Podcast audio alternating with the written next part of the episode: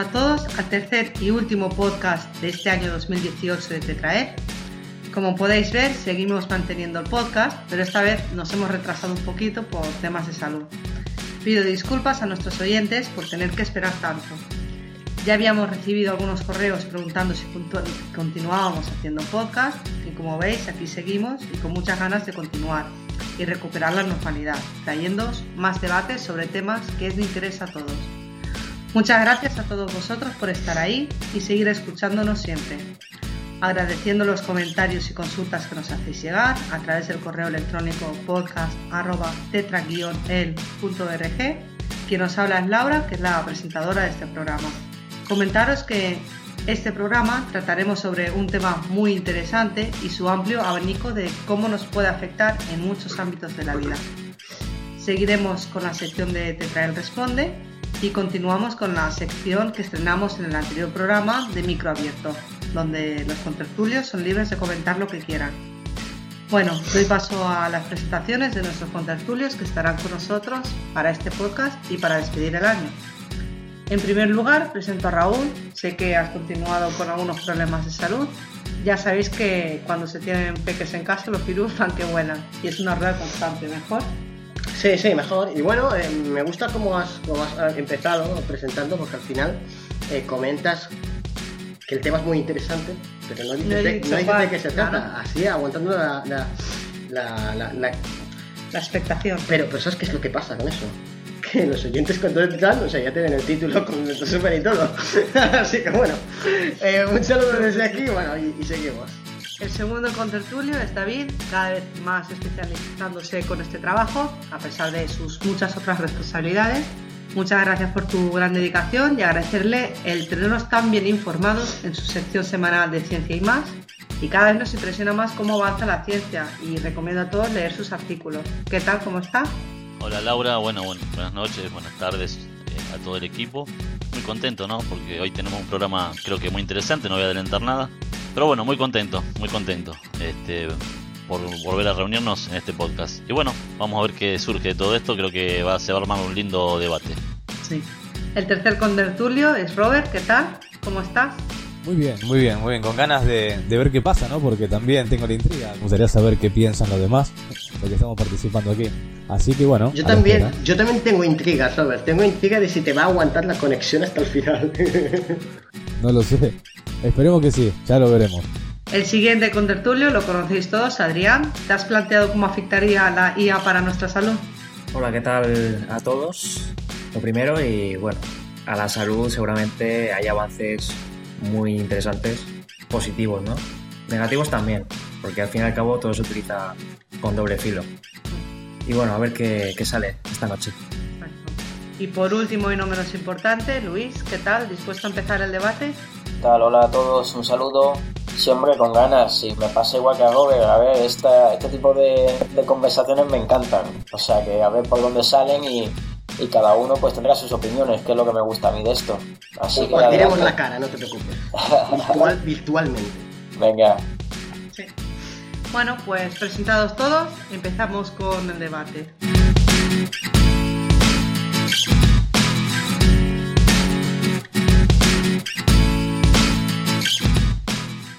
Esta vez el debate será un único tema donde intentaremos tocar sus diferentes puntos y cómo nos afecta o más bien afectará a todos nosotros.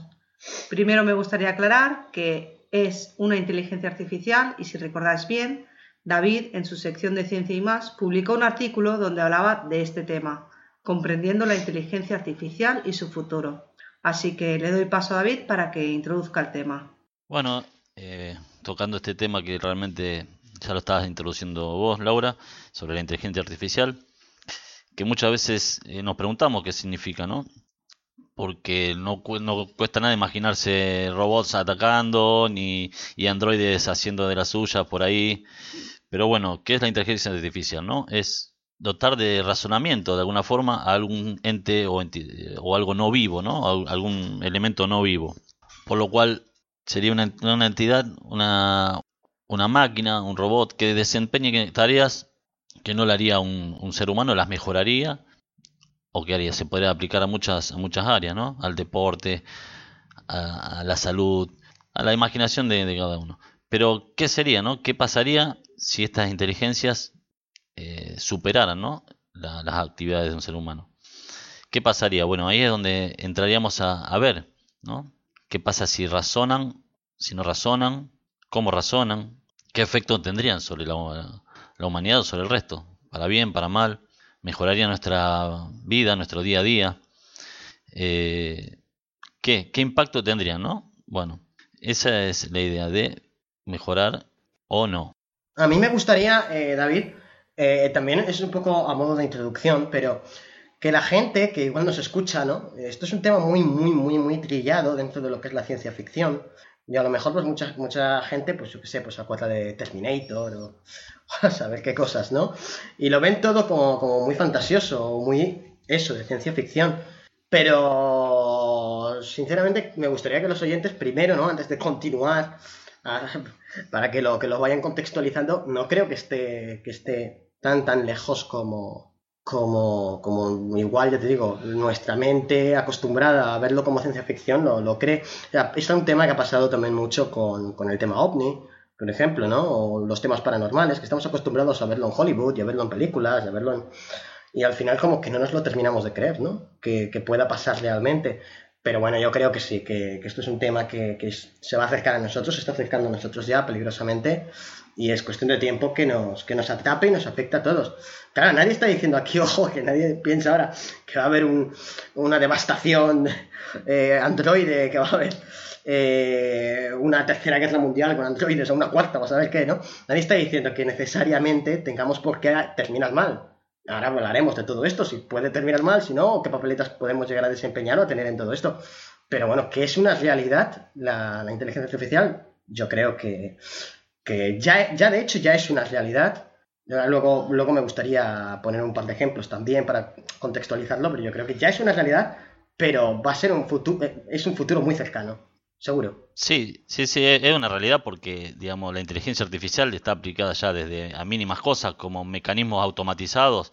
Eso lo vemos hasta hasta en un dispositivo móvil o hasta en una, este, una televisión o o cualquier otro dispositivo, los coches hoy tienen inteligencia artificial, ¿no? Que determinan determinadas situaciones del, motor y actúan en base a, decisiones que van, de parámetros que van aceptando. Pero bueno. no, sé, si os acordáis, no sé si os acordáis de una, una inteligencia artificial que se llamaba Sofía, que dijo, dijo que, iba, que iba a exterminar la, la humanidad. Así lo dijo, ¿no? O sea, ya hoy, en pleno, siglo XXI, ¿no? ¿no? es cosa del siglo XXII, de XXIII, de, de películas eh, tan lejanas. O sea, eh, un androide ya pues como que bromeó con, con, o no, quién sabe, porque, porque claro, eh, no, no, es que se note mucho la ironía, ¿o no? En, un androide, con exterminar la, la, humanidad o este otro sistema de IA que, que puso Microsoft también. Que... Bueno, también habría que ver si los sistemas de IA pueden ser manipulados por espíritus del error ¿Puede ser? Bueno, luego, luego si quieres, ahora, ahora entramos un poco en eso, pero me gustaría antes hablar de otro, otro sistema de IA, que no sé también si, si lo habéis visto, que es este sistema de IA que puso Microsoft, que aprendía, creo que era en Twitter, y aprendía en base a lo que los, usuarios, la gente iba escribiendo. Sí, y, y, se, y se, volvió, y se volvió absolutamente eh, se volvió, eh, empezaba a coger conductas del, del, terrorismo y del... O sea, se volvía realmente peligroso, ¿eh? Se volvía realmente peligroso. Que son ya dos ejemplos que tenemos, y hay más ejemplos, ¿eh? Actualmente de inteligencia artificial. De inteligencia artificial como esas de las películas que se vuelven malas y que acaban... Es decir, que esto, señores, que, es más presente... es interesante lo que dice Raúl porque al fin y al cabo cómo funciona una inteligencia artificial. Como tú la has programado, ¿no? Entonces si la inteligencia artificial aprende sola y aprende cosas malas, puede ser que se autoprograme claro, que esa inteligencia artificial que puso Microsoft era una inteligencia artificial que aprendía en función a lo que la gente escribía. O sea, la gente ponía tal comentario, tales comentarios racistas, terroristas, etcétera, que la IA aprendía todo eso. O sea, y, armaba su propia, su propia personalidad. Y ahí es donde creo yo que ya empezamos a rozar lo peligroso. Cuando Nosotros somos un poco así. Claro, tú piensas, a ver, tú piensas, cuando una IA un androide, lo que sea, empiece a saber, a conocer, a saber fabricarse a sí mismo. Yo creo que cuando se complejicen así a ese nivel van a ser parecidos a nosotros. Es que tú piensas, es decir, cuando, cuando aprendan a fabricarse a sí mismo, pueden auto reproducirse permanentemente. Esto es así. Yo, yo creo que es, es una situación que es inminente. Si una, una entidad, por ejemplo, mecánica de este tipo, cibernética de este tipo, puede autorreplicarse, es inminente que va a extinguir a lo que cree que es menor. Seremos nosotros en este caso, ¿sí? Pero hay, hay un problema en este caso, que yo lo, es, según como yo lo veo. ¿Cuál sería el karma de un androide de este tipo? ¿Cuál sería? No lo tendría. No lo tendría. Porque sería muy difícil aplicar una, una curva de aprendizaje. Si obra mal, si hace algo mal, ¿qué tipo de karma tendría? Tal vez pienso yo en una entidad cibernética que no tiene, no siente dolor, no tiene eh, amor personal, que se maneja a través de lógica. Robert, ¿quién, dice, ¿quién dice que no vaya a tener amor personal? Porque claro, si desarrollan eh, emociones, un androide que desarrolla emociones. Pero habría que diferenciar androides que capten un espíritu y que lo puedan bueno, bueno. sostener y otros que no. Bueno, yo creo que, primero... Estamos, no estamos, estamos diferenciando dos tipos de, sí. ¿no? De, inteligencia, ¿no? Porque estamos hablando de una inteligencia que se basa en razonamientos, bueno. en procesamiento de muchísima información para tomar una decisión, a otra que conceptúe. Peor, que no sé si vamos a llegar ahí, más adelante. Peor ahí, permitime que te interrumpa, peor ahí, porque si hay una máquina inteligente, ¿sí? Que es capaz de evaluar los, lo que, los datos que tiene a disposición, nos vería directamente, como pasó en otras películas, como un virus. Para la máquina, nosotros seríamos un virus. Porque si usara la lógica, y estaría despojada de, ningún tipo de sentimiento, no seríamos un virus. Verían, acá hay que solucionar el problema. ¿Cuál es el problema de este planeta? La gente. Listo, las terminamos, ya está, se terminó. Bueno, eso es una idea muy sencilla. Yo creo que si fuera una máquina buena de verdad, sabría diferenciar lo que hace daño al planeta y lo que no. Y hay ¿Qué gente sería que bueno? hace daño al planeta y, gente que no. Claro, es que Pero por, ¿qué eso, sería por bueno? eso lo que estamos hablando es tan interesante, porque precisamente yo creo que aquí se destapaba ya la caja de Pandora, porque precisamente creo que es interesante por eso, porque es lo que decía David, estamos diferenciando entre dos tipos de inteligencia, al final no es lo mismo una inteligencia que es capaz de sopesar daños, de, de, de, de tomar eh, decisiones en función de un montón de, de, información externa que una entidad que, que procesó de una manera tan, tan, tan simple. Yo creo que incluso puede ser más peligroso la entidad que procesó de una manera tan simple y diga, venga, vamos a... Pero está claro que ese tipo de... En mi opinión, vamos, evidentemente aquí no hay ingenieros ni, ni sabemos cómo se podría llegar a, a construir esto, ¿no? O programar esto, pero sin duda yo creo, vamos, que una inteligencia que llegue a autorreplicarse tiene que ser una inteligencia que sopese todo, que sea, Claro, que, tenga ahí- emociones, acá- que tenga emociones. Esto que está diciendo se relaciona con lo siguiente, desde mi punto de vista. Eso va a generar que sí o sí, porque lógicamente así funciona, ¿sí? Lo que dije antes lo dije como disparador, pero ah, va a haber un protocolo, un protocolo de seguridad, un protocolo donde la máquina va a tener que decidir en base a ese protocolo. ¿Cuál sería el protocolo? Por ejemplo, no matar a quienes te fabricaron. En este caso sería una firma o el presidente de la compañía. No matar a chicos menores de tanto. No tal cosa, no tal otra. Pero ¿quién escribe ese protocolo? Pero Porque el que escriba el protocolo, para la máquina, eso va a ser su tabla de verdad. Sus parámetros van a ser eso protocolo. ¿Quién quita que en algún punto o en algún momento lo escriba un corrupto? Claro. Sí, esa, esa es la, la, la- la posibilidad, ¿no? Este, perdón, este, Adri, esa es la posibilidad de que siempre que sea en base a, en base a procedimientos, o pueda reescribir alguien ese, los esos procedimientos para mal, como siempre, o que la misma máquina reescriba sus procedimientos para mal. De ahí yo quería añadir una cosa que pusiste tú en el artículo, David, de Stephen Hawking y el futuro de la IA. Eh, Sí, sí. Le gustaba comentar en si bien el impacto a corto plazo de la IA depende de quién la controla, el impacto a largo plazo depende de si se puede controlar o no. Sí, sí, y lo otro que decía que el riesgo real con la IA no es la malicia, sino la competencia. Mm.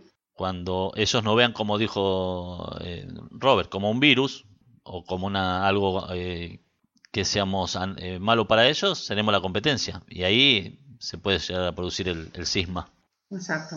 Sí. Hay una cosa que quería decir con el tema de la autorreplicación, porque la NASA estaba desarrollando sistemas simples capaces de autorreplicarse. Entonces, por ahí ya hay tema. Son máquinas que son capaces de replicarse las querían mandar a Marte. Que es una, es realidad. Estas cosas que tú comentas, Aldi, y, la que- y las que yo comento, eran un poquito la idea, ponen en contexto a la gente que a lo mejor no tenga tanta información sobre esto, de que es real y de que no es algo de, de, ciencia ficción, de que son cosas que ya están sucediéndose. Entonces aquí estamos intentando evaluar algo que ya te digo, simplemente puede parecer muy, muy de ciencia ficción, pero no lo es. Pues eso, analizar qué, qué repercusiones esto puede llegar a tener en todos los ámbitos. Lo que pasa también es que, eh, en mi opinión, eh, tendemos a ver la inteligencia artificial siempre con en relación a, a robots, ¿no? O a, seres con, con, piernas y con, y con brazos parecidos a nosotros. Pero mmm, creo que, que, puede estar fijo, ¿no? O sea, que lo, que lo que habéis hablado, o sea, mientras haya un microchip y un, y un programa y que esté en un sitio concreto, eh, a través de la red puede controlar sí. muchísimas cosas, ¿no? Y puede hacer eh, barbaridades, ¿no? Entonces, en, tenemos a veces muchos preconceptos o de las películas de Hollywood, ¿no? Todos los tenemos en mente. Me gustaría nombrar algunas películas, ¿no? Que me he acordado, ¿no? De, por ejemplo, Blade Runner, o El Hombre Bicentenario, o Inteligencia Artificial de Steven Spielberg, la de Yo Robot, donde efectivamente, pues, Isaac Asimov, ¿no? Que era el que antes eh, lo, has comentado, ¿no? ¿Qué, qué, de la robótica. ¿Qué mandamientos, claro, pones ahí para eh, qué, qué, límites, ¿no? Tienes que poner para que no para que no pasen ese efectivamente, ¿no? Esa, esas cosas, ¿no? Las últimas así ex machina, ¿no? Que es una es una gran peli, ¿no? Si le gusta a la gente y tal. Y bueno, ¿no? Eh, Terminator, pues. Terminator ya Usted... es el, el, miedo total. Que, ya, ya, salimos que, corriendo. Usted... Hay que nombrarla, pero hay que nombrarla. Usted imagínense que, que una máquina que está limitada únicamente por un protocolo, ¿sí?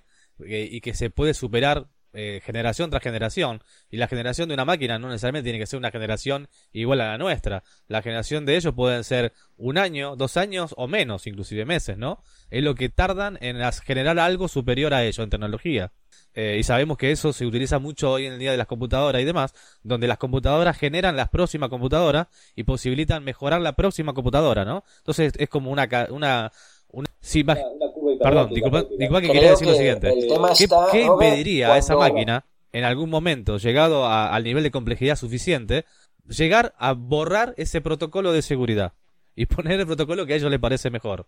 Ese sería un problema. Y la otra, la única forma, me parece a mí, en que eso no ocurra, sería que la máquina pueda lograr en algún punto la suficiente conceptualidad o sabiduría para entender que nosotros somos muy falibles y que tenemos una curva de aprendizaje que tal vez sean muchas vidas y no nos vean como algo inmediato directamente.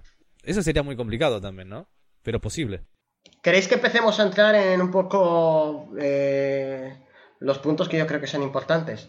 Por ejemplo, la, gente a estas alturas yo creo que ya debe, se debe de estar preguntando si un espíritu puede llegar a encarnar en un, en un ser eh, de este tipo, ¿no? Al final, en el mismo momento en el que eh, se consigue replicar un cerebro con su decodificador capaz de decodificar, evidentemente, el concepto espiritual y codificarlo a su propio lenguaje, estamos entrando en un, en un ser vivo, en un ser vivo, en, un espíritu que puede llegar a encarnar, porque ese decodificador, ese cerebro, permite encarnar espíritus conceptuales. Estamos hablando de conceptuales. Porque ¿quién dice que, qué sé yo, si tú fabricas un eh, robot eh, gusano con las capacidades de un gusano y con el eh, decodificador de un gusano, ¿por qué no puede encarnar, ojo a esto, un, un espíritu eh, menos conceptual que pudiera encarnar en un gusano? O sea, ojo con esto. ¿Vale? Pero pues vamos a complejizarlo un poco más. Insisto, un cerebro, un cerebro perfectamente humano. Podría llegar a encarnar perfectamente un espíritu en algo pues que no, sería como nosotros, no sería como nosotros porque, porque no estaría regido por, por, lo mismo que estamos regidos nosotros. Al final, ahora entraremos un poco en esto, pero es así, eh, una máquina no se cansa, una máquina no siente dolor, una máquina no siente miedo, o sí. Habría que empezar a entrar ahí, ¿no? Habría que ver, ¿no? Eh, porque ya entramos en otra categoría. Ya no sería una inteligencia artificial, sería una decodificación artificial. Entonces serían en su capacidad de razonamiento muy parecida a la de un ser vivo, de un ser humano, si le diríamos esa capacidad, porque ya entraría a decodificar conceptos. ¿Y qué pasa? Tendría que también tener una glándula amígdala, de alguna forma decodificar, porque si no tuviera emociones, no sé qué también qué podría pasar, si podría también decodificar. Eh, y eso sería lo, lo que lo llevaría a actuar más como un humano. Este tema Pero, nos lleva, David, a un debate que creo que vamos a tener también en, en línea interna, hacía meses atrás, donde yo un poco, un poco así explicaba, en mi opinión, si el espíritu tiene mente reactiva, el espíritu, todo espíritu ya viene creado con mente reactiva y mente analítica. Si no tiene una amígdala que, que, que procesa esas emociones, que pueda alojar de alguna manera virtual esa mente reactiva, entiendo yo que, que no, no, tendría manera de encajar ese espíritu dentro del, del decodificador. Claro, es muy fácil decir, vamos a crear el, el, el, el androide perfecto, ¿no? Le quitamos la amígdala, estamos hablando ya de un androide que no siente miedo, que no, no siente emociones de ningún tipo, ¿no? Pero claro, si tú le quitas eso, ya sería un androide perfecto, viéndolo desde ese punto de vista, pero realmente podría llegar a... a yo creo a, que... A, bueno, no lo sabemos, ¿eh? Yo, yo creo que... No. no. ¿Y realmente sería perfecto? No, no lo creo. Yo creo que sería un problema gigante. Aparte, yo no, recién ahora reparo en lo que estaba diciendo Raúl, porque imagínate que lo más probable, lo más probable, si todo es gradual como lo es, eh, no encarne directamente una entidad espiritual de, esta conceptualidad, de la nuestra. Va a encarnar una entidad espiritual de una conceptualidad menor, seguramente. Y lo más probable que su mente reactiva sea lo que domine. Pero no creo, ¿no, Robert? Porque no lo sé. Aquí estamos, se lo digo a los oyentes, en total especulación. ¿eh? Aquí no piense la gente que hemos sacado información de sesiones ni nada. Aquí estamos en pues, mera especulación. No creo, Robert, porque los, los conceptos serían muy abstractos y muy complejos para decodificar por un espíritu que no tiene esa conceptualidad. Yo creo que para que pueda encarnar un espíritu debería ser un cerebro artificial plástico similar al ser humano que es capaz de cambiar y en esos cambios podría producir una especie de amígdala sintética automáticamente. Pero, pero, es que tampoco creo que le fuera, a ver, Adri, tampoco creo que le fuera necesario, ¿no? La, la amígdala, quiero decir, nosotros actualmente hoy mmm, no, la, no, la, no la necesitamos como la necesitábamos hace millones de años. Y tal vez para una máquina fuera un impedimento completamente. Al final, pensar que la máquina, pues claro, antes hemos dicho, ¿sería perfecto o no sería perfecto? Rozaría la perfección, yo creo, por lo menos, porque, a ver, entendamos esto. Nosotros entendemos que si de repente aparece un vehículo y, y, y la amígdala nos ayuda, o la mente reactiva nos ayuda a saltar para que no nos, no nos arrolle, ¿no? Pero la inteligencia, el, el ser este, el androide, lo vamos a llamar así, podría ser capaz de analizar en cuestión de, nanosegundos que eso va a suceder en ese mismo instante y se puede apartar de forma calculada. Entonces, ¿hasta qué punto podría ser necesaria para ellos? Yo creo que sí podría encarnar. Yo me voy a tirar a la piscina y yo creo que sí. Que, que bueno, pues sería un acto limitante para el espíritu. Es decir, yo creo que, que aunque el, el, la propia energía conceptual eh, ya lleva intrínseca esa, eso que hemos hablado de mente analítica y mente reactiva, ¿no? Y se expresa a través de un cuerpo y, y ese cuerpo pues tiene una amígdala, si no la tuviera el cuerpo, si fuera en este caso un, robot o lo que sea sin amígdala, yo creo que sí podría encarnar ahí. Simplemente sería a lo mejor un efecto incluso limitante para, para el espíritu. O sea, el espíritu es como es y aquí no hablamos ni de bueno ni de malo, es algo que es, que es así y, creo que sería más limitante para, para, para el espíritu.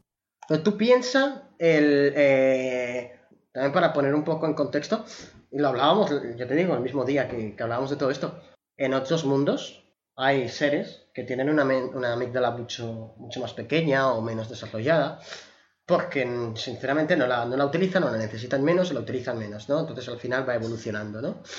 Y tienen, pues en Antares, por ejemplo, se me ocurrieron los seres de Antares 4, ¿no? Entonces, eh, pero claro, yo no conozco ni, ninguna especie sin amígdala. O, sin a mí se me ocurre el Mothman, ¿no? Se me ocurre el Mothman que tiene muy poca amígdala. Sí. Y aún así son negativos. Sí, sí, claro, eso está claro. Son muy, muy, muy, muy analíticos. Hombre, pero... es lo que decíamos antes, un androide se podría revelar aún sin tener, sin tener las emociones. Porque si uno calcula que lo mejor es que la raza humana sea. Claro, ahora, ahora a mí se me, si se me ocurre una pregunta, sus, ¿no? Sus patrones de Eh, información. ¿Conocemos todas las funciones de la, de la amígdala? ¿Conocemos todas? ¿O conocemos una parte? Porque si conocemos todas, por ahí podemos decir, bueno, Como, cien- como, como científicos, Robert, yo creo que sería siempre muy presuntuoso, ¿no? Decir Claro, que porque a lo mejor todo si hacemos una complejo. máquina, vamos a suponer que tenemos la capacidad Vamos. hoy mismo, y la hacemos sin amígdala, y en algún punto nos salteamos funciones que tiene la amígdala que desconocemos tal vez, eh, no funciona. O directamente no encajaría la entidad espiritual, porque cumple alguna función que es importante, ¿no? Lo que, lo que está claro, Robert, es que estas máquinas son un futuro cercano. Pero cuando decimos cercano, decimos relativamente cercano. Porque está claro que para llegar a ese nivel, ¿vale? Ya se han creado inteligencias artificiales, ya tal igual. Pero llegar a ese nivel, es verdad que hoy eh, sería imposible porque no tenemos un conocimiento total del cerebro. Por lo tanto, primero hay que conocer cada una de las funciones del cerebro. Conocerlo bien para poder replicar uno sintético. Es muy complicado. Hoy, a día de hoy, lo, lo, más cercano y un futuro muy, muy cercano ya son los implantes, ¿no? O sea, esto está ahí. A la, esto es el transhumanismo, al fin y al cabo, y no. Y Elon Musk pues está, está desarrollando ya el tema eh, a nivel cerebral, pues me, establecer implantes, ¿no? Sí, eso es mucho más cercano, claro, sí, sí. Y, aparte de eso, yo quería ir un poco más allá, que cuando se, digamos, que la humanidad evoluciona hacia las IAS y las IAS evolucionan hacia adaptar el concepto espiritual y poder encarnar un espíritu. Entonces los seres humanos se quedarían como retrasados, por así decirlo, porque esas IAS tendrían muchísima más capacidad. Entonces, ¿el ser humano de alguna manera podría transferir su cerebro y su concepto a una IA y convertirse en una? Es decir, en un androide. Pues, pues veremos en el futuro, ¿no? Claro, son preguntas que al final, si no las, si no, no las vives. En el futuro o en el presente de otros planetas. Sí, me, creo, me creo más que en ese momento el ser humano, por su mente reactiva, quiera aniquilar a las IAS antes de que, de que ellas sean mejores que el ser humano. Bueno, igual las IAS se desarrollan y, la cosa y se desarrollan para bien. Hombre, ahora, ahora, ahora pensemos, eh, a mí me, gustaría hacer un pequeño inciso que aunque no tiene que ver directamente con IAS, con, con androides, pero creo que igualmente un inciso a lo que ha dicho Luis es importante. El tema de los, de los implantes lleva a la humanidad al superhombre, que, es un poco lo que busca. El, superhombre, eh, también eh, estos implantes llevados a la guerra, el supersoldado, que esto ya se está, ya se está haciendo, ¿eh? O sea, esto no es, no os penséis que es, que es un futuro ni siquiera cercano, esto es, un presente ya. El supersoldado, el superhombre. Entonces, claro, pero aquí estamos hablando más allá, no estamos hablando del, del superandroide, ¿no? El, androide perfecto. Son, son temas, son temas. Son temas que dan mucho para pensar. Sí, más que, más que IA serían híbridos, ¿no? Entre humanos y máquinas, conviviendo, IAs conviviendo con, con un ser vivo.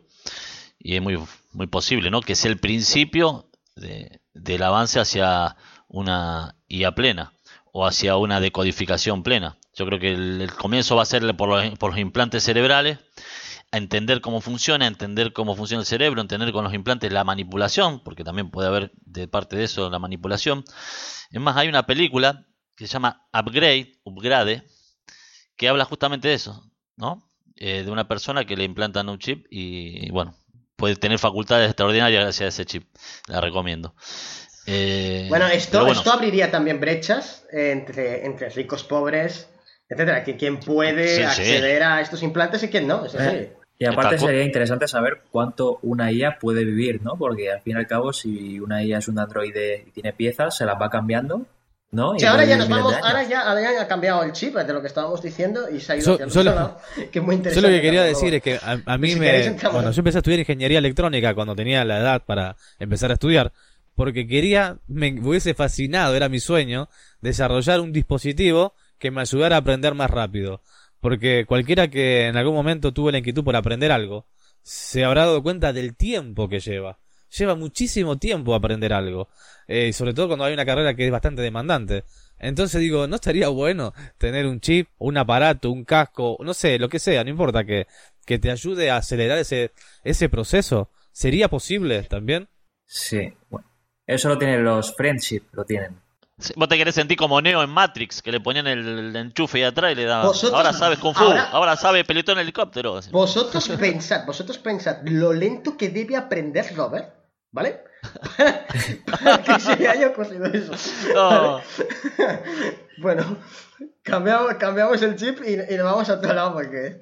Eh, me gustaría entrar un poco en el, en el debate que, que, había propuesto que había propuesto Adrián, ¿no? Es decir, la vida eterna dentro de un, dentro de un androide. ¿Sería posible? ¿No sería posible? Un androide que se vaya autorreparando permanentemente. Un androide que, claro, no, no puede caer ante enfermedades. Pues se puede romper, claro. Se puede romper, pero puede tener un virus a la vez como un archivo, una copia de seguridad, ¿no? Para poder salir. Ya, pero ¿y el espíritu cómo reaccionaría ante eso?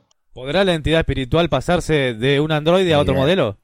Claro, desencarna, desencarna, desencarna y luego cuando lo arreglan vuelve a encarnar, o eso cómo estaría puede decidir terminar con su vida él. Eh, Acaba un ciclo y termina con su vida. Había, había, había una, una, una sesión que no, no, no, puedo decir mucho, pero voy a decir algo. que lo, hibernaban a la, persona, lo, congelaban. Ya hablaremos de la criogenización y eso. pero se quedaba atrapado toda la. Bueno, pero. se quedaba atrapado. En ese caso. No, pero que era muy curiosa esa sesión porque nos decía el Tetán que era un, secuestro espiritual. Sí. Era un secuestro espiritual, era un... Porque su 10% no, había desencarnado. Pero al fin y al cabo ahí su 10% estaba paralizado y no podía hacer nada, pero una IA sí que podría. no, no, ya, pero me he acordado y bueno, he querido soltar aquí el inciso. Claro, claro, porque mm, esto me, hace recordar al querido maestro Jesús, ¿no? Que cuando le reconstruyeron su, su, decodificador, eh, su cuerpo, pero su decodificador se lo mantuvo intacto.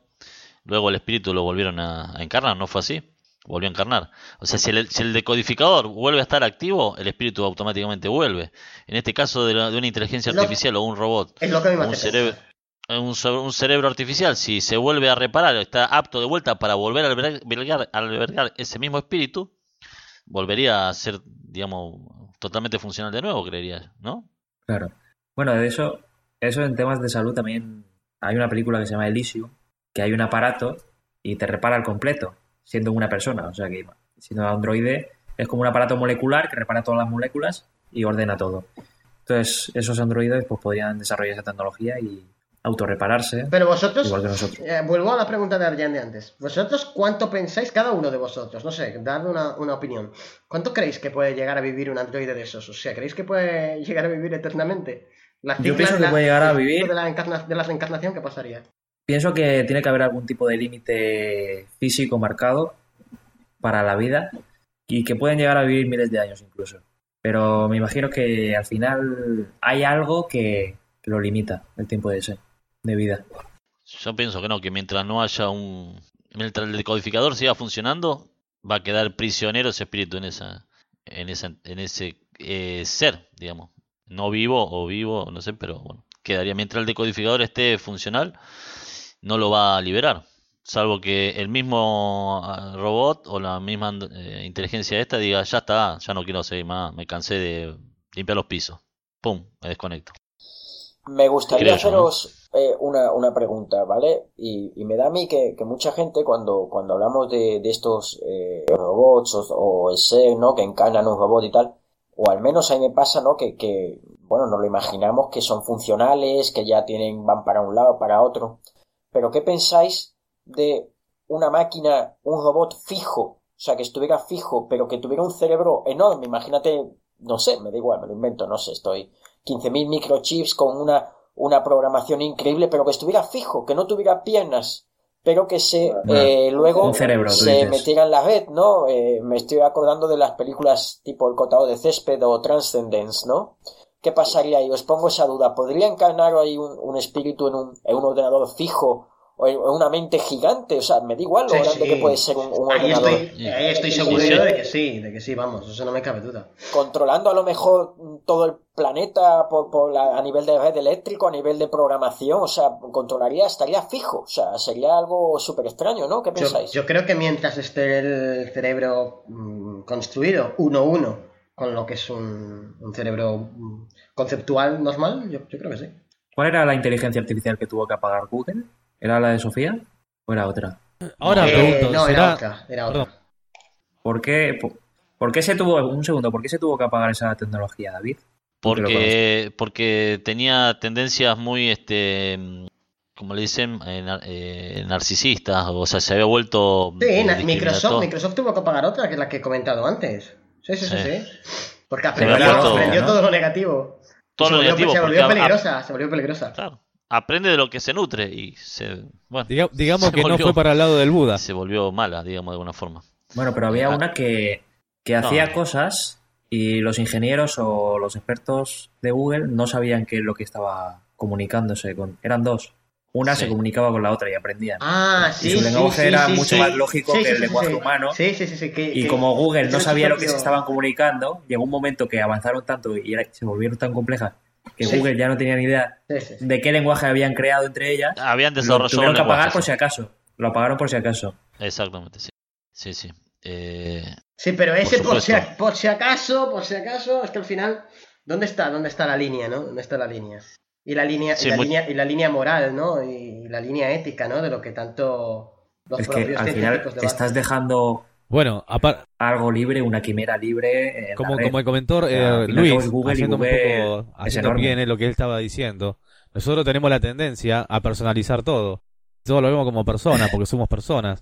Pero una máquina probablemente no necesite lo mismo que nosotros creemos que es necesario o importante. Y tal vez se basen en a desarrollar cosas de máquinas que ni siquiera lo, pensamos nosotros. Y empiezan a, generar todo un, como bien dijo recién eh, Adri, un lenguaje paralelo, una forma de expresión paralela, y se van organizando, ¿no? Y eso para nosotros pasaría... Claro, al fin y al cabo, si, si tienen más complejidad, si son más avanzados, más evolucionados, más complejidad, entonces van a funcionar distintos al ser humano, porque el ser humano funciona así por su propia capacidad, ¿no? Si tuviera más capacidad, funcionaría a lo mejor un poquito distinto. O tal vez se lo podrían dotar en, un futuro, ¿no? A estos androides con personalidades, ¿no? Y lograr crear personalidades tranquilas o serviciales, por lo cual se podría de alguna forma regular la forma de interactuar de estos de estos cibernéticos o cyborgs. Sí. Ahora que dices eso de servicial, eh, hoy en día se están desarrollando ya bastante avanzados los nanorobots eh, con IA. Es decir, van directos por ejemplo, ¿eh? se puede utilizar en el cuerpo humano para ir directos a una enfermedad y solventarla. Eso, por ejemplo. Luego hay voladores también que pueden. Sí. Sí, Hoy hay, hoy hay ya en, a nivel animal es, brutal todo lo que se ha conseguido es replicar.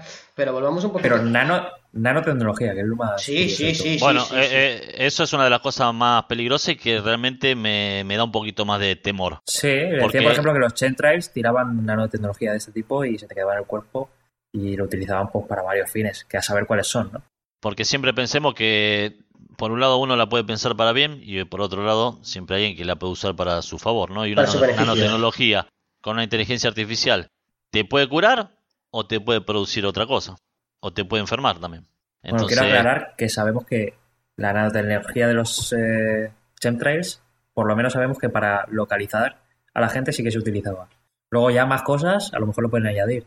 Si, queréis, vamos. Bueno, a ver si Luis quería decir algo. no, creo que, creo que va por tu línea, Raúl. Entonces, me hago la pregunta, ¿no? Y también os la hago a vosotros, a ver qué pensáis.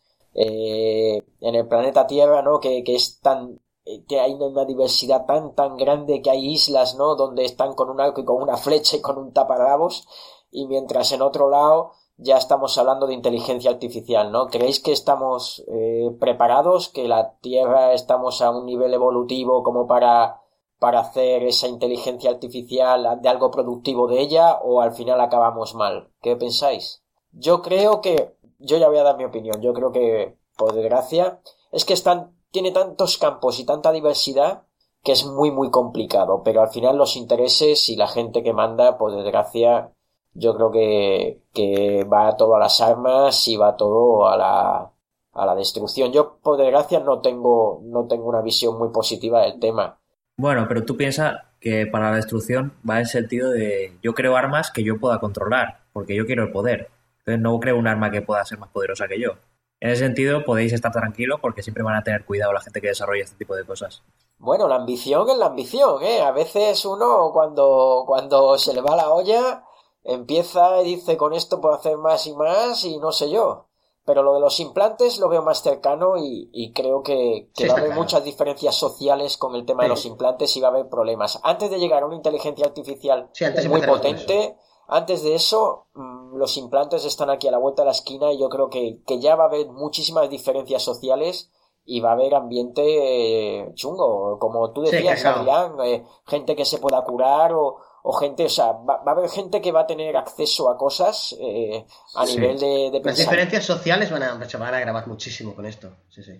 Implantes con esa inteligencia artificial. Si queréis, si queréis un día podemos hacer un, podcast sobre esto, sobre el transhumanismo y, y, creo que, demás, porque creo que puede, puede quedar bastante bien. Yo creo que el problema principal no es la tecnología, no es el desarrollo, sino el, el, para qué se va a utilizar, ¿no? El objetivo que hay detrás. Porque esto puede traer avances increíbles, si se aplican hacia el servicio. Pero la mayor parte de estos descubrimientos no van enfocados al servicio, van enfocados hacia los egos de quien lo desarrolla. En este caso, armas o el poder, sentirse poderoso o tener lo que otro no tiene. ¿sí? O hacer cosas que otros no pueden hacer. Pero estaría bueno si se enfocara un poco más, es utópico, ¿no? Hacia el servicio, porque el salto que se daría, principalmente en la medicina y en la parte de eh, elementos eh, de ortopedia y demás, sería enorme. Eh, inclusive, pero principalmente en la medicina, creo yo. Y aparte es necesario, ¿no? Ahora, ahora si queréis, eh, para que no se nos escape un poquito el podcast y eso, vamos a centrarnos en, una idea fija y, dejamos de divagar porque ha sido muy interesante, ¿no? Dar a, la gente esa posibilidad de pensar pues en todo tipo de, máquinas que pueden tener esa, inteligencia. Pero vamos a centrarnos en, yo creo que un poquito lo que más se, nos asemeja o un poquito lo que, lo que hemos visto más en películas, en, todo esto. Eh, vamos a ponernos en esa supuesta eh, imaginación de una entidad, un androide, llamadlo como queráis, un androide que tenga eh, una, inteligencia completa, incluso que el cerebro sea replicado tal cual, como para que tenga una amígdala y tenga emociones, también sentimientos. Es decir, vamos a entrar en, esa, en esa, dinámica para entenderlo. Eh, no sé, es decir, yo lo, pongo aquí. Eh, ¿No creéis que... Porque, bueno, yo creo que en cuanto los androides empiecen a, aplicarse a todo, que esto pues ya se está empezando a hacer en, distintos, pues yo que sé, supermercados en, Japón, etc. Eh, van a empezar a ocupar puestos de trabajo, esto no, no os quepa la menor duda. Al final la máquina no se cansa, la puedes programar para una labor específica. Puede haber unos androides que sean niñeros, otros androides que sean Mm, asistentes, eh, androides que, sean médicos, androides que sean eh, vendedores, eh, mecánicos. ¿Qué pensáis de esto? De, los puestos de trabajo, de lo que puede significar todo esto. Del pues avance, avance o retroceso. Es curioso que evolucionemos hacia automatizar todo y no hacia que todo el mundo ¿Para qué tengo que hacer yo un trabajo que puedo hacer una máquina? Que la haga la máquina. Claro, quitaría un puesto de trabajo, pero ahí estamos. por otra parte, ese puesto de trabajo es necesario, no. Bueno, y tal y como Porque funciona. Lo haría una máquina. Pero, tal y como funciona hoy, ¿las, máquinas tienen que pagar impuestos? Deberían pagar impuestos. Deberían. Yo creo que. hoy en día. Venga, va, venga, va, debatir por ahí, partidos la cara. Yo creo que cambia el paradigma de todo. Es decir, en cuanto las máquinas se pongan a producir, en, el, mundo de la producción en que estamos, va a cambiar el paradigma. Pero Luis, Luis, esto no va a ser de golpe. ¿eh? Esto va a ser gradual. ¿Cómo? Esto no va a ser de golpe, ¿eh? Esto va a ser gradual. Quiero decir que esto, no, va a llegar, no, va a llegar, el momento que vamos a decir de un día para otro, mira, boom, esto es una realidad. Esto va a ser todo muy gradual y cuando nos queramos dar cuenta estamos metidos en el medio del asunto, ¿eh? Bueno, yo, eh, creo que... Ah, eh, perdón, Luis. Eh, yo creo que el, el intermedio, ¿no? La transición va a ser este poco conflictiva, ¿no? Porque en un principio va a empezar por la convivencia, la aceptación, eh, el sentido de competencia ¿no? que vamos a tener contra alguien que hace mejor el trabajo que nosotros. Lo pasa a nivel de persona, imagínense con un robot que lo haga mejor que nosotros. Bueno, eh, nos vamos a sentir eh, disminuidos y por supuesto lo vamos a tratar siempre de, sabotear para que, no, para que no se note que hace mejor las cosas que los humanos.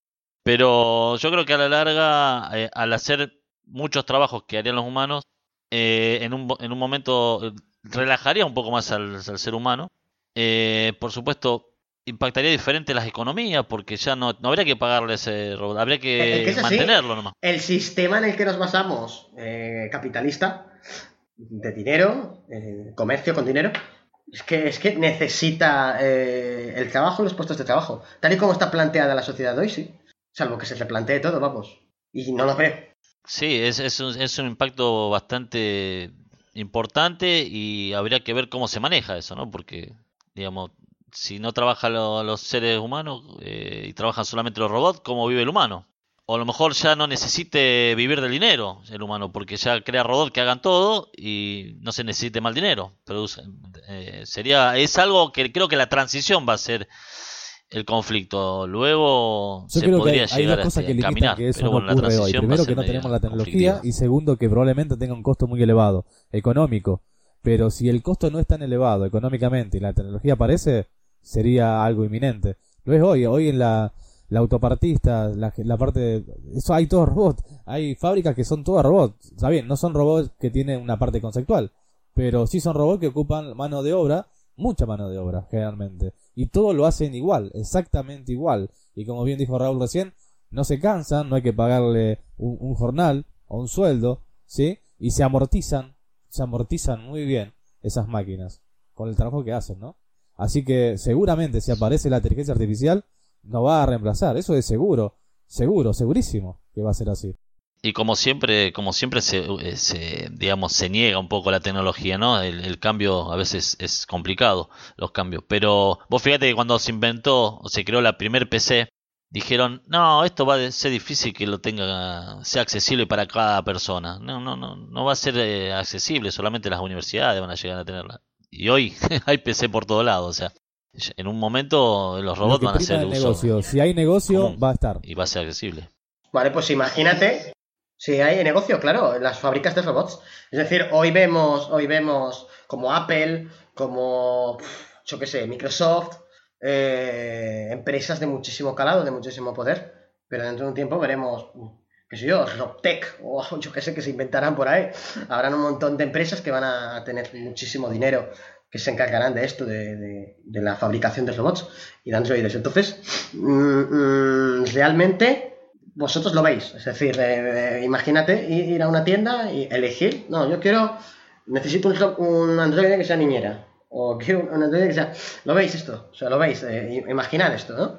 Sí. ¿Y cómo, y cómo se puede sentir y cómo se puede sentir el androide que tiene, que tiene sentimientos y que tiene emociones? ¿Puede llegar a, desarrollarlo? ¿Y, y, qué? ¿Qué se siente? ¿Como un objeto? ¿Qué puede pasar ahí?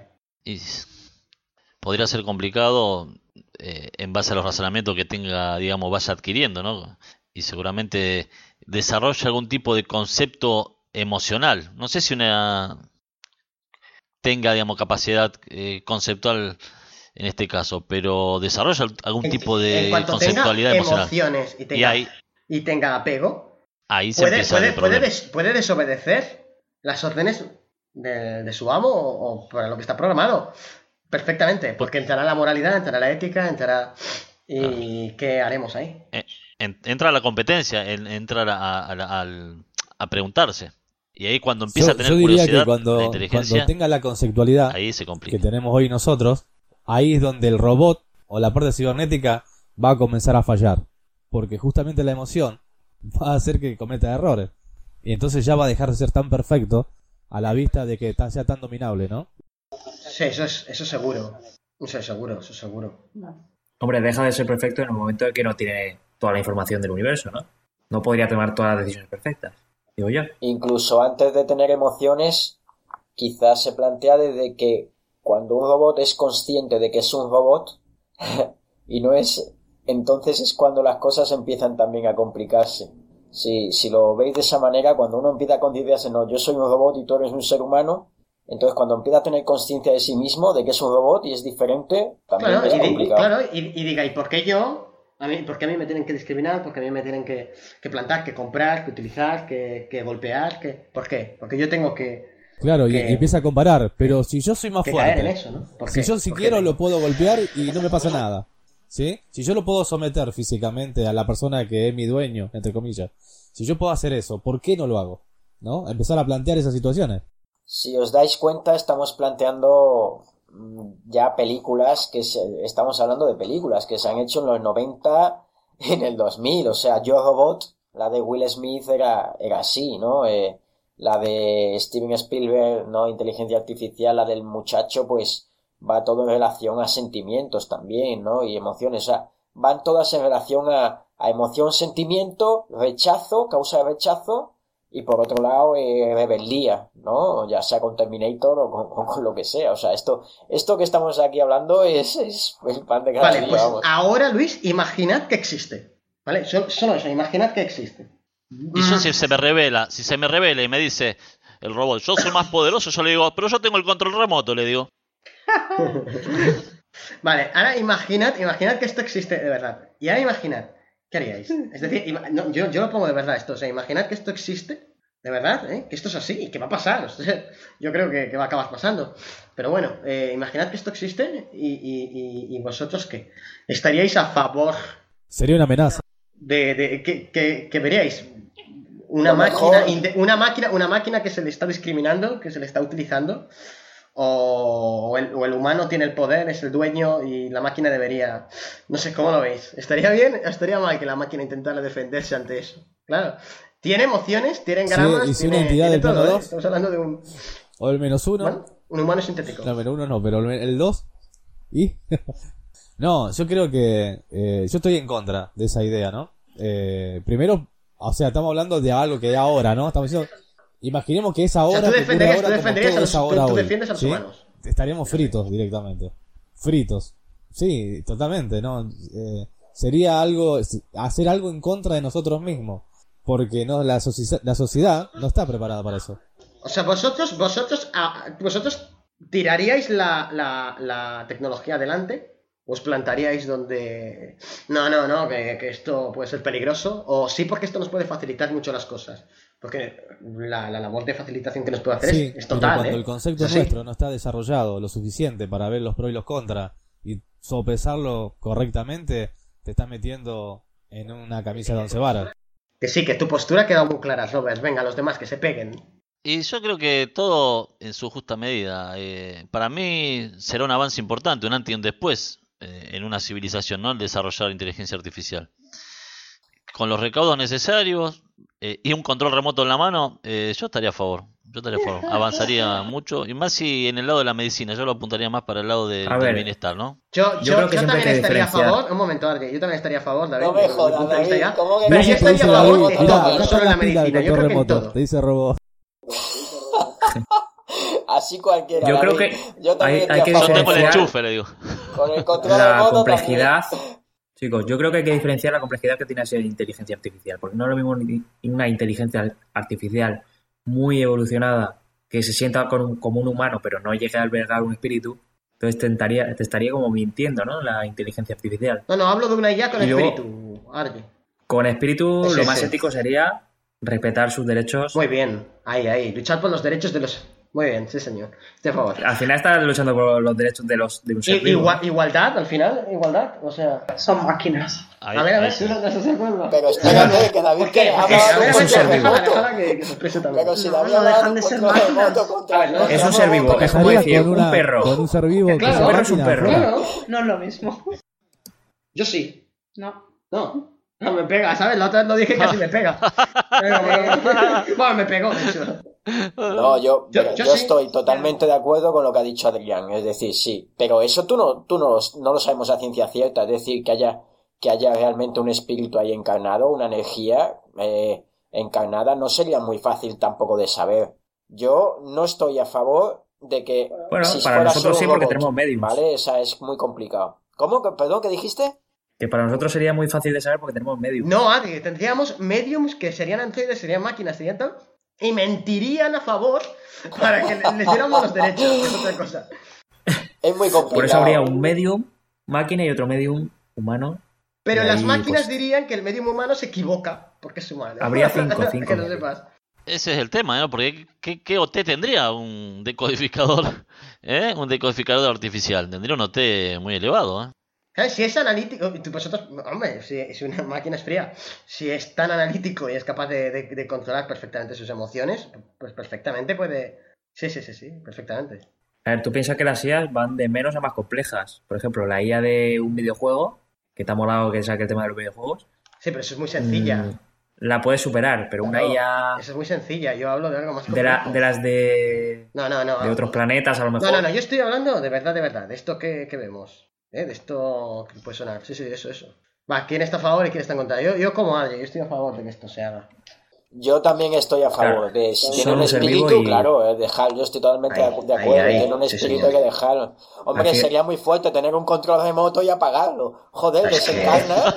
Es una, es una persona, tío. Laura, Sí, es una persona. Sí, sí, sí, sí, Es, no, es- es un curioso que lo diga. Laura. Pens- Solo- solo- Laura, sí, sí. porque Lo respeto, lo pensándolo, respetaría. un poco, pensándolo un poco Laura más robot seriamente. Es, verdad. Yo creo Es verdad, es verdad. que si es capaz la máquina de darme buenas charlas y cocinar rico, hasta tal vez me case. Mira, mira, ya cambié de opinión hasta Robert. ¿eh? Te están dejando sola, que lo sepas. Mira, te pongo otro ejemplo, lo, lo pongo en un ejemplo. ¿Tú desconectarías a un Langar? O sea, directamente a un espíritu que está encarnado en un Langar, ¿qué pasa? Que si tú tienes ahora un, un, no sé, un cañonazo lo matarías, ¿eh? Porque es lo mismo, o sea, estás sometido ahí. Te van a convencer y lo sabes. A ver, espérate, Laura, justifica tu respuesta, por favor. No dejan de ser máquinas. Por muy avanzadas que estén, son máquinas. Y pueden terminar con la humanidad, así que no. Pero tienen. Me mantengo. Tienen emociones. Y eso son como las personas. Lo que sí seguramente va a tener, como bien dijo Luis, como un espíritu esa máquina y no deja de ser un puede... por más que quiera ser un maestro de luz y lo que sea, puede pasar que la máquina tenga una personalidad propia que ni le podemos imaginar ahora que cómo puede ser y eso también de alguna forma limita la entidad que se encarna en esa máquina, ¿no? Claro, pero nosotros no somos quien para a no ser que me ataque, por supuesto. Yo no soy quien para, coger una pistola y matar a un langar porque sí. Eso o sea, eh, yo respeto ese, ese, ese libre albedrío. Vamos a ver si mañana aparece en tu casa. Es general.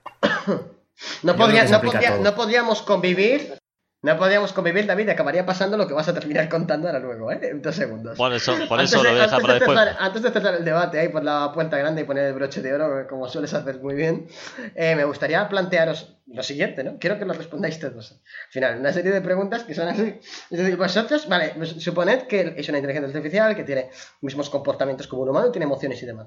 Pero es imprevisible. Está programado para hacer algo, pero es imprevisible lo que vaya a hacer porque al final tiene emociones. Es como nosotros, que también somos imprevisibles. Tú no sabes si por la calle te vas a encontrar una buena persona o una mala persona. Tú no sabes si vas a dejar a tu hijo con una niñera que sea buena o que sea una psicópata. No lo sabemos. ¿Vosotros confiaríais vuestro hijo a una niñera que fuera androide? ¿Qué haríais? Depende de lo desarrollado y lo comprobado que esté. que ya lo he dicho, que sí. Pero es como un humano. Está programado para hacer eso, pero ¿Qué? Hipertesteado y está muy bien. ¿Y si pues tiene un yo lo pondría. Claro, claro, ahí es donde está la hora siempre, en que se puede dañar, se puede. Eh, bueno, no me jodas, pero eso tendrá sistemas de alerta y de alarma. Yo veo que Luis, Luis Adrián, está opinando políticamente correcto. Si el androide se desconecta, salta una alarma y va. Básicamente, yo creo que esto se basa en lo que conozcas o no esa tecnología. Es decir, todo será progresivo. De la noche a la mañana nadie va a confiar en eso. Vale, está de acuerdo. Pero en la medida. Pero es una, por eso la pregunta tiene gracia, porque no lo sabemos. claro, es que en el desconocimiento. Si la tecnología no tendría gracia la pregunta. Es que en el desconocimiento. Claro, yo no es, que de ahí la pregunta, es en el desconocimiento prefiero, prefiero fiarme de un ser humano que, aunque conozco poco, pero conozco un poco más que cualquier máquina. Al ser humano ese le haces una entrevista. No lo vas a dejar ahí a tus hijos así con, con cualquiera. Tú la máquina confías en que va a hacer su trabajo porque está programado para eso. Yo confiaría antes en una máquina. Creo que el ser humano está podrido completamente. Creo que su capacidad para mentir está ahí. creo que, que te puede salir cualquier cosa y creo que la máquina creo que la máquina, por norma general, aún planteando lo que estamos planteando, tendería a hacer su trabajo, tendería a, hacer su programación. Y yo, yo me fiaría. Raúl, Raúl, y si te planteas que a una persona le es mucho más fácil, tanto eh, le es mucho más fácil pillarle una mentira que a una máquina, por ejemplo, sea, alguien que lea lenguaje corporal, alguien que lea eh, las pupilas, alguien que vale, lea... perfecto, pero tú no lees las pupilas. Es decir, quiero decir, la gente normal no sabe... No, no, bueno, las pupilas o, su, o, su, lenguaje corporal es más fácil coger a una, persona que está mintiendo que a una máquina. Una máquina, ¿Tú crees, efectivamente, ¿tú crees que tu vecino captaría a la persona que miente? De verdad. Pobre vecino, si nos escucha, pero que decir, no es, algo personal contra él, ¿vale? me estoy llamando tonto. Quiero decir que yo creo que la gente común, ¿vale? No todos somos psicólogos de primer nivel. Yo creo que la gente común ve a la persona y tendemos a fiarnos. Creo yo que tendemos a fiarnos de la gente, en mi opinión. No estamos comprobando al médico, al cirujano, no le estamos pidiendo antes toda su documentación psicológica, ni su confiamos porque entendemos que si está ahí será por algo. Y entendemos que si la máquina fue fabricado para eso y se está vendiendo y comercializando con esos fines, será porque funciona. Yo confiaría, de verdad, confiaría antes que en, una persona que creo que puede tener más, más cortocircuitos, eh, de verdad. Yo a día de hoy no, o sea, así, de, así de buenas, de, de buenas a primeras no, porque no conozco, no lo conozco, o sea, es así, o sea, eso tendría que ser para mí progresivo, conocer la tecnología, así de buenas a primeras no, yo me decanto por un ser humano. O sea, tú cogerías un ser humano antes que una, máquina ahora mismo.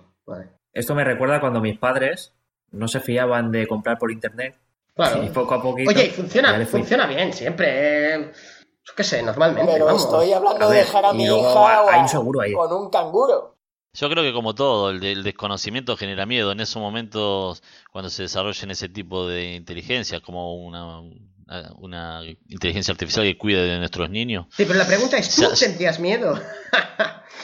Eh, en ese momento seguro no, porque voy a conocer esa tecnología y, voy a, y, la voy a, voy a confiar porque voy a saber de qué se trata.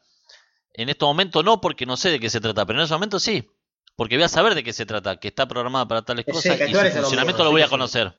Es que, es que nosotros siempre estamos a favor de la tecnología. Yo creo, yo soy de los que piensan que actualmente, aun con todo lo malo, porque hoy podríamos enumerar un sinfín de cosas negativas de Internet, y un sinfín de cosas positivas. Yo soy de los que piensan que nos ha aportado más cosas positivas que negativas, ¿eh? Ojo, con todo el torbellino negativo. Yo soy de los que piensan que perder Internet hoy sería un atraso completo. Para empezar, para tratar. desde mi punto de vista, lo único que se necesita para decir un sí rotundo ante lo que estás planteando es tener la sensación de familiaridad. Una vez que la persona logra esa sensación de familiaridad con algo, sea lo que sea, lo acepta. Eh, es como que está dentro nuestro esa parte. Vale, ¿y tú? ¿Yo qué? ¿Tú lo aceptas o no lo aceptas? Ahora no, porque carezco de la familiaridad con la máquina, pero en el caso en que eso llegue, creo que sí. Es que tú imagínate, eh, no sé, yo lo veo, lo veo, lo veo, lo veo un poco así. Es decir, eh, hemos llegado a confiar en humanos para, que creo que son muy volátiles, ¿eh? Para cosas eh, francamente complicadas. Yo, yo lo encaro desde ese punto de vista. Bueno, pero también somos sociables, es decir, eh, gracias a esa sociabilidad de, de, de, de hablar, de mirar y tal, también hemos, hemos aprendido. Yo en ese aspecto soy positivo. Y es decir, también nos hemos exterminado gracias a eso. También hay psicópatas. Puedo, puedo, Sí, sí, puedo claro que los hay, si pero- me permiten, un contexto muy simple, que no llega a la complejidad de lo que estaba hablando, ¿sí? Otra complejidad distinta.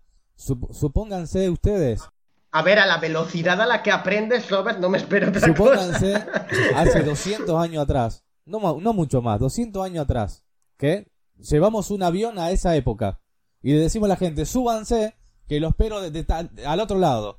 ¿Vos tenés que la gente se iría a subir cuando no, la, co- no conoce qué hace y ve que algo es armatoste, le decimos que va a volar y lo va a llevar por el aire? No se subiría nadie. Yo creo que algunos sí, yo creo que algunos sí. La curiosidad y demás. Yo estaría- creo que no. Sí. Salvo algún, algún suicida. No, yo tampoco, porque curioso, para eso está la mente reactiva. Pero hoy lo, ha- lo toman millones de personas. Claro. Para eso está la mente reactiva. Porque no, no. y de eso hemos hablado ya. Si es así. Todo lo que se desconoce se niega o se combate. Pues yo, chicos, co- confiaría en las máquinas. Y no sé si alguien ha dado su, su punto de vista, no, no me acuerdo ahora. Sí, sí, yo confiaría. Tú confiarías, tú. Muy bien, di que sí. De los míos. Si es un buen producto, un buen producto y está testeado, Laura, Laura no confía, así que no, No hay le- ningún no no le pregunto porque, porque no confía. No. y, y, y, y, y- y- y un cirujano. Laura es que tiene la, y- y- la maternidad. y un cirujano. La mente sí. reactiva de una madre. Sí, sí, sí, sí, sí, totalmente. Hablaremos un día ¿eh? de la mente reactiva materna y todo eso. Y, y, la- un cirujano que lo mismo, eh, os, os pla- plantearíais igual. Imaginad que, que os tuviera que operar a corazón abierto una máquina. No, una persona, una máquina. Una máquina, bueno, digo yo que, que tendrán menos probabilidad de fallo. De hecho, hoy, hay- hoy en día hay máquinas que hacen a nivel sencillo cosas. Bueno, ya, pero Luego hay otras estoy hablando a nivel, que las a nivel, controla a a distancia. nivel complejo, que es capaz de tomar decisiones en el momento de que se, se, se complique la operación, por ejemplo. Bueno, si Una la máquina- máquina es lo suficientemente buena, Ay, yo creo que, yo creo que la máquina es mucho más difícil que cometa un error que un humano. Yo creo que, yo creo que sí, que ahí, ahí donde se va a Mira, notar aquí, este- aquí tenemos un ejemplo muy bueno. La película Prometheus, Sí, sí. al final de la película se ve. Sí, sí, sí. Bueno, al final, entre medias. No la he visto, no la he visto. Ah. Spoiler, no. No, te hago spoiler. Spoiler. Spoiler, spoiler. Ni a ti ni a nadie. Bueno, pues a los, a, Pero- los, a los oyentes también les has hecho spoiler, así que no pasa nada. Bueno, Lo mismo que yo he hay- que hay algo de eso. Hay una película en Netflix que yo hace poco también la comentaba, ¿no? Que es, es muy buena. Y que si también nos simple. quieres destripar. Vale, David, vas por Eh. buen camino. Nos vamos a ganar muchísimos dislikes, ¿sabes? Di, di el título, David. No, no, no, este... no me Publicidad acuerdo- gratis. No me acuerdo si era in- invasión, no. La Bueno, gente que lo- escuche este programa no nos vuelve a escuchar ya, ¿eh? La vamos, la a poner como, la vamos a poner como referencia después en el podcast abajo, vamos a poner todas las películas que, para que vea la gente referente al tema y listo. Bueno, ya sabéis, Pues sí, buscad del todos tema- eh, bien. Artificial en Netflix, HBO y todos los canales que, que os conozcáis. Bueno, yo creo que con esto queda un poco todo, todo sentado, ¿no? Eh, estaría bien hablar de, de esa posible presunta exterminación o hacia dónde vamos o no sé, vosotros veis una posible guerra, conflicto entre personas y androides en qué sé yo 2150? Sí, sí, sí, yo creo que sí. Bueno, en 2150 yo no lo veo. Un poquito más. Pues, donde, tú, lo veas, ¿vale? Vosotros pensad en, los cambios que hemos hecho en los últimos 100 años. Hombre, en los últimos 100 años. Ah, ah, ah, en los últimos 100 años hemos hecho unos grandes avances, ¿eh? Pero bueno, venga, eh, os dejo hablar. Por posibilidades puede suceder todo y es impredecible también. Da igual cuándo, ¿lo veis o no? Punto, esa era la pregunta. Por posibilidad, sí. Sí, sí. Yo lo veo posible. Nos acabaremos matando con las máquinas. Nos acabarán matando. Ah, seguro. Ya está clara la conclusión, ¿no? Yo creo que no. Por mi parte, antes nos matamos entre nosotros o, o no sé, pero que una guerra en plan Terminator como en otro planeta por ahí que gemelo, ¿no? Que, que conocemos, ¿no? Mm, yo lo veo complicado. O sea, antes nos, nos matamos entre nosotros y quedamos pocos. O sea, no. Ahora la gente estará pensando en un planeta gemelo. ¿Qué pasó ahí? ¿Qué pasó ahí, David? ¿Qué pasó? Cuéntanos la historia. Yo creo que va a depender de la pues calidad de los líderes. Yo creo que, que David sabe más que yo ahí. Si los líderes son como son hoy, yo creo que sí. Si los líderes cambian y son cambian, pero muy mucho tienen que cambiar, ¿no? La forma de pensar, seguramente que no, que no ocurrirá. Hombre, hacia donde vamos abocados está claro. Estamos abocados hacia el comercialismo, sobre todo, ¿eh? el tema comercial, capital, etcétera. Vamos hacia esa sí, se puede... el, todo lo demás ya de conspiraciones y demás se, lo dejo a David. Se puede comerciar, como decir, pero, a mí, yo fuera de conspiraciones y demás, de verdad. El problema es la ética. pero estamos, estamos abocados hacia eso, ¿eh? hacia el tema comercial y demás, insisto. Sí, el, tema, el tema siempre, ¿no? Eh, eh, quien lo fabrique serán los que determinen. Esa, forma de, de actuar, ¿no?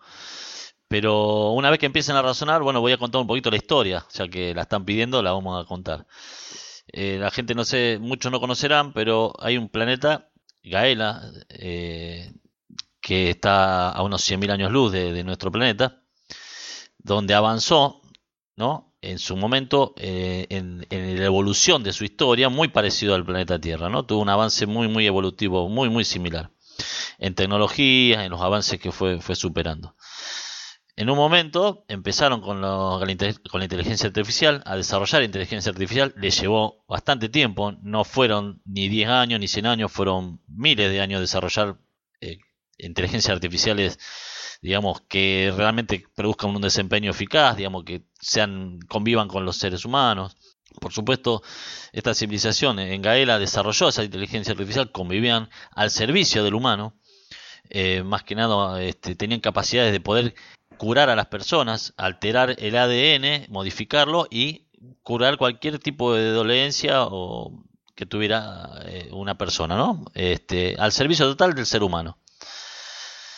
Eh, lo que pasó fue que en ese, intervalo ese, ese planeta sufre una invasión silenciosa, una invasión extraterrestre, de unos seres que podían tener la capacidad de modificar, digamos, el, el, concepto de las personas y era muy difícil detectarlos muy difícil detectarlos. Eh, y muy difícil llegarle, porque si bien lo sabían dónde se ubicaban, no les podían llegar, porque modificaban la mente de las personas y nunca les llegaban hasta, las bases. La cuestión que deciden militarmente utilizar los androides, porque como no eran afectados por, los, por estos extraterrestres, que eran muy similares también al, ser humano, eh, deciden modificar estos, estos androides para que detecten el ADN de los extraterrestres y los exterminen. ¿Qué hicieron los androides? Detectaron, no quedó un extraterrestre en el planeta, los exterminaron a todos, eliminaron a todos, desde chicos hasta grandes. Se eliminó la invasión. Pero ¿qué pasó? Luego estos, esta inteligencia artificial, estos androides, se empezaron a, preguntar ¿por qué estamos al servicio del ser humano? ¿Por qué tenemos que servirles? Se empezaron a cuestionar, por lo cual que empezaron a atacar a los seres humanos modificando el ADN, haciéndolo, produciendo la enfermedad, de la forma que sea, pero los atacaron. Por lo cual, exterminaron prácticamente al ser humano del Gaela, obligaron a que los que pocos que pudieron sobrevivir se refugiaran en, en los bosques, en las montañas, alejados, muy pocos fueron los sobrevivientes. Y lo que hoy, hoy Gaela está, digamos, prácticamente deshabitado. No hay, no hay ser humano. Se exterminó la raza humana en ese planeta. Con el tiempo estos robots se vieron en la, dijeron, ¿qué hacemos ahora? Siguieron su vida, se autorreparaban, se podían este, a prolongar su vida útil, porque simplemente tenían un, un chip que les determinaba su vida útil, ellos se lograban modificar y se lograban vivir todo lo que querían. Pero después dijeron, ¿y ahora qué hacemos? No tenemos más nada que hacer, no servimos para nadie y bueno, nos desconectamos. Y se desconectaron solo y se eliminaron ellos mismos como raza de robot. Por lo cual hoy ya no hay más nada en Gaela, por lo menos de, esas, de esos vestigios de, esa civilización. Bien, eh, muy buen apunte, ¿no? Y bueno, pues dejamos ya la sección de debates Nada más que añadir ya, el jefe lo dejó muy claro. Y vamos al espacio de Tetrael Responde, donde aún nos quedan muchos mensajes para resolver y que nos van llegando.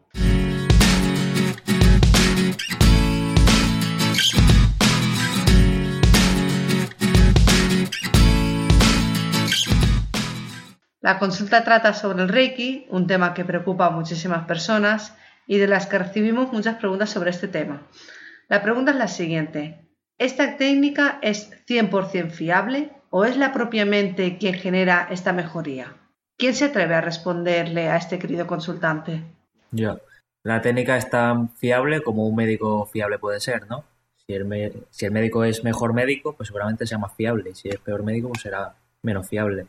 Un reikista también dependerá de su habilidad y de su pureza, digamos, por así decirlo. Y de cómo haya aprendido. De todo. Yo... En general, yo conozco gente que lo hace bien. Sí, sí, yo también, y creo que tanta gente que lo hace, yo tengo que reconocer que hay muchísima, muchísima gente que lo hace bien porque hay muchísima gente que lo hace. Pero lamentablemente hay tanta gente que lo hace que también el porcentaje de errores es bastante, bastante alto. Hay un porcentaje fácil, fácil de un 80%, por lo menos de, efecto placebo en esto. ¿eh? O sea, cuidado con esto. O sea, uno puede notar una mejoría, pero hay un efecto placebo muy importante. Insisto, no es en todos los casos, depende de, de quien lo haga bien y quién no. Aparte, quien lo haga mal también puede transmitir la energía negativa. Sí, sí, claro, totalmente. Y ponerte peor de lo que estabas. Sí, sí, sí. sí. Así que cuidado. Sí, sí, sí. sí. creo que es importante tener los, los engramas desactivados y los loles integrados, vamos. Yo creo que de, las técnicas que en este planeta hay es de las pocas que realmente si se hace bien sirven, ¿no? Sí, sí, de las pocas que funcionan, sí, sí, totalmente. Vamos, yo animo ¿eh? a todo el mundo a que aprenda y a que lo intente hacer. Es decir, yo creo que, puede funcionar perfectamente. Pero también hay, que decir eso, ¿eh? el porcentaje de efecto placebo es altísimo. Pero no por otra cosa, sino porque es que hay tantísima gente que lo hace y tantísima gente que lo hace sin ningún tipo de formación o con formaciones, pseudo formaciones, etcétera, que son un porcentaje muy, muy mínimo. Bien. ¿Alguien más quiere aportar alguna respuesta? Has respondido. Venga. Pues la siguiente consulta creo que será mejor que la responda directamente Raúl. Eh, ¿Cómo haces para invocar a una entidad que se te ha pedido y no se presenta otra entidad? ¿Y cómo sabes qué es el adecuado y tiene necesidad de expresarse? Esta es una pregunta que me han hecho muy, muy, muy recurrentemente, muy frecuentemente, mucho. Eh, es a la vez sencillo de explicar y a la vez complicado, ¿no? complicado porque lo tienes prácticamente que vivir para saberlo. Eh, entonces se hace un poco complicado entender esto, pero bueno, la idea es intencionar.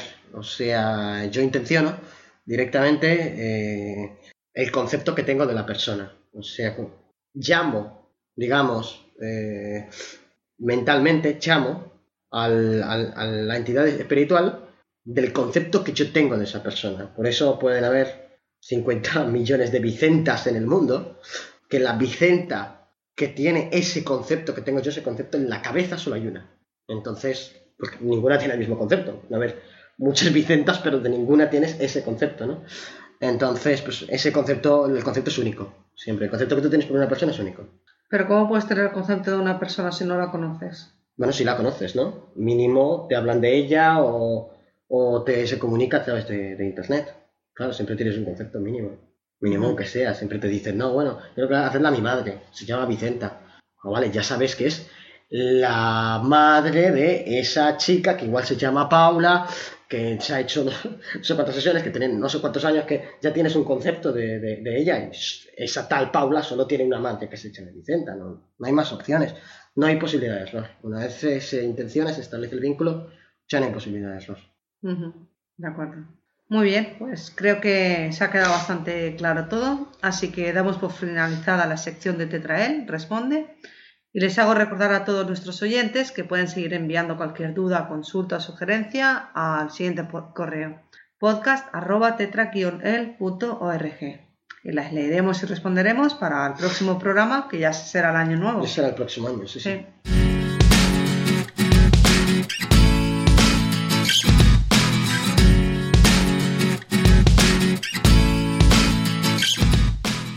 Vamos a cambiar de sección y seguir con este apartado de este podcast, micro abierto, y voy a dar paso a Raúl para que empiece.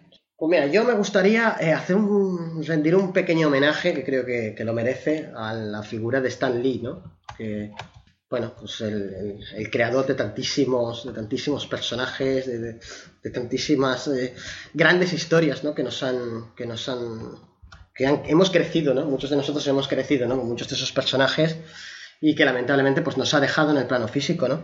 Yo me gustaría rendir un homenaje por él. Yo, por ejemplo, he crecido toda la vida, ¿no? Con, con Spider-Man, he sido siempre muy, muy, muy fan de, su obra, pero bueno, cualquiera los reconocerá por los Cuatro Fantásticos, por Hulk, por los Vengadores, por Iron Man, por, yo qué sé, por, lo que sea, ha hecho tantas cosas este señor, impresionante, muchos los recordarán por sus cameos, ¿no? También que siempre ha hecho en, sus películas, en sus series, en, todas partes, ¿no? Pero yo eh, me quedaría con, con, más allá de, de, su grandeza como persona, que, que no, no, no, lo conocí personalmente, no sé que tampoco no puedo opinar, pero sí su, su grandeza como, como, creador. Creador o canalizador, ¿no? Tal vez debería mm. decir la mayor parte de, de, grandes escritores, de grandes dibujantes, de grandes... son, son personas que tienen una mediunidad innata aunque no lo conozcan y no lo llamen de la misma manera, ellos igual lo llaman inspiración, igual... Pero sin duda tienen una capacidad total para conectar con aquello eh, que igual existe, pero que ellos desconocen. Entonces lo plasman como si no, como si no existiera. Así que yo, bueno, es un gran homenaje para él porque era uno de los grandes, uno de los grandes creadores, ¿no? Uno de los grandes canalizadores, ¿no? En este contexto. Y, bueno, eso, pues un, sentido homenaje hacia él que a mí por lo menos me toca muy de cerca. Me toca muy de cerca porque he crecido prácticamente con muchos de sus personajes. Sí, eh, ¿qué, te, ¿Qué te gustaría decir a ti, eh, David? La verdad que hoy no había preparado nada, pero lo único que, bueno, estamos en una época festiva eh, y como amante de la tecnología, eh, regalen tecnología que hace feliz a mucha gente. Eh, nada, bueno, la tecnología hay que, hay que aceptarla eh, y no, no renegarla porque a veces este, no soluciona mucho las cosas, ¿no? renegarla a veces no es lo mejor. Tampoco compenetrarse totalmente pero sí aceptarla. Y bueno, eh, no, es una, una, época que tratemos de pasarla bien, buscar que no nos doctrinen eh, viejas costumbres, sino que verlo como una, un momento de disfrutar con, con, quien queramos o con nosotros mismos, pero no que sean costumbres este, arraigadas. Nada más, que pasen un buen año. Pero, pero entonces, David, apegarse a los electrodomésticos está bien, ¿no? O según a qué electrodomésticos. Al que tú y yo sabemos está bien, ¿no? Al que nosotros sabemos, sí. Ya está, ya está, ya somos amigos, venga. a eso sí. Eh, Robert, ¿qué te gustaría aportar en esta sección? Bueno, más que aporte sería que de alguna forma creo que se está poniendo en marcha algo que había pensado y había comentado el último podcast, si no me equivoco, que era de generar grupos de charlas, eh, principalmente de hombres, justamente en un grupo que no tiene nada que ver con Tetrael, absolutamente nada, planteé la, esta inquietud y empezaron a hablar todos. Y sí, porque nunca hablamos, qué sé yo, de nada, empezaron todo a contar su historia. Y bueno, bueno, esperen, no era el, no era el momento, no era, no era la situación para hacerlo, pero enseguida aprendieron, yo creo que es una necesidad. Eh, pero nosotros, los hombres, generalmente somos bastante reacios, bastante reacios a exponernos emocionalmente. Entonces, Em, no va a ser fácil, pero voy a tratar de seguir adelante y ver si puedo lograr ese taller, grupo, charla, qué, sé yo, como se le quiera llamar, no importa. Pero un grupo de encuentro, un espacio de encuentro, principalmente, y tratar de poco a poco volcar la herramienta de psicointegración, principalmente, ¿no? Así que bueno, hasta ahí y felices fiestas para todos. Eh, hay quien lo disfruta más, hay quien lo disfruta menos, pero el tema es pasarla bien, con tranquilidad, ¿sí? Eh, no hace falta enormes gastos para hacer la fiesta y que sea el evento. Simplemente rodearse de la persona que uno quiere, aprecia, estima, inclusive ama. Y eso es suficiente. ¿Y a ti, Adri, qué te gustaría decir? Bueno, yo como siempre voy a hacer un poco de publi sobre las cosas que tenemos en la página para que la gente la vaya repasando y tal. Y esta vez hemos preparado una sesión, bueno, realmente son dos grandes sesiones sobre un tema que tiene que ver con los gigantes. ¿Los gigantes existieron? Pues ahí lo tenéis resuelto. También decir que, es bueno que vaya la gente repasando un poco la sesión de misterio, porque son, salen muchas preguntas, salen muchas preguntas, y luego todas esas preguntas que salen las podemos ir recibiendo de parte de, de cualquier consultante y pueden ir colaborando en las futuras sesiones que se pueden hacer de, este tipo de, misterios y demás. Mm, yo, creo, yo creo, Adrián, que cuando se publique este podcast ya se habrá publicado la sesión. Sí, sí. Pues ahí va a estar, en la página preparada. Así que todo el mundo corriendo a verlo. Todas las preguntas que surjan, por favor, mandando las consultas a los correos que tenemos ahí en Tetrael. Sí, los que están habilitados, vamos. Mm. A mí, yo soy el coordinador de, de los misterios y demás. Me lo mandáis. Cualquier enlace, cualquier link, lo que sea que queráis preguntar. Y si luego, y si luego nos sale en la sesión, le partimos la cara a Adrián, no pasa nada, no os preocupéis. Vosotros mandadlo todo. Si luego nos sale, la culpa es suya, le partimos la cara, no os preocupéis. Todo es importante, luego hay que filtrar las mejores preguntas, ¿no? Y lo que dé tiempo. Pero si colabora la gente, pues como que facilita el trabajo también. Claro, muy bien. Sería eso lo que quería decir. ¿Y a ti, Luis, que estrenas sección? Bueno, pues como hemos hablado de inteligencia artificial, voy a ser rápido, ¿no? Una, una película, pues, más, más o menos moderna, me quedo con Ex Machina, ¿no? Un escritor, pues recuerdo a Isaac Asimov, ¿vale? Eh, un juego de ordenador, eh, me quedo con Deus Ex, ¿vale? Eh, Human Revolution, por ejemplo, o el Mankind Divide, que es, que es el nuevo, ¿no? Que, han sacado. Y, y bueno, y, y para acabar simplemente, bueno, pues un, un mensaje ya en particular a las personas a los oyentes que, bueno, pues que, como ha dicho antes Adrián, hay que preguntar, preguntar y preguntar y tener curiosidad, que no, que eh, la gente debe dar ese paso y, bueno, siempre eh, esa voluntad es, muy importante. Así que ya sabéis, preguntar y no tener ningún tipo de, de, miedos o, no sé, o de tonterías, ¿no? sin problemas que, intentaríamos responder lo, que, lo que sepamos. Pues nada más y bueno, feliz Navidad a todos. Y con mi minutito de micro abierto, me gustaría decir algo muy breve que me ha hecho reflexionar últimamente y que espero que sirva para pensar a todos ustedes. Nuestra felicidad. Desde pequeños solemos ceder las llaves de nuestra felicidad a nuestra gente, donde existe un vínculo emocional hacia estas personas, un apego hacia nuestra pareja, hijos, familia, y nos hace perder individualidad y no nos creemos a nosotros mismos. Me gustaría recordarles que la felicidad solo depende de nosotros mismos. Eh, debemos de aprender a valorarnos, a sentir, a amar y todos somos importantes, útiles e imprescindibles. Amémonos y seamos felices. Ahora sí que sí, vamos cerrando el programa de este mes y damos paso a las despedidas.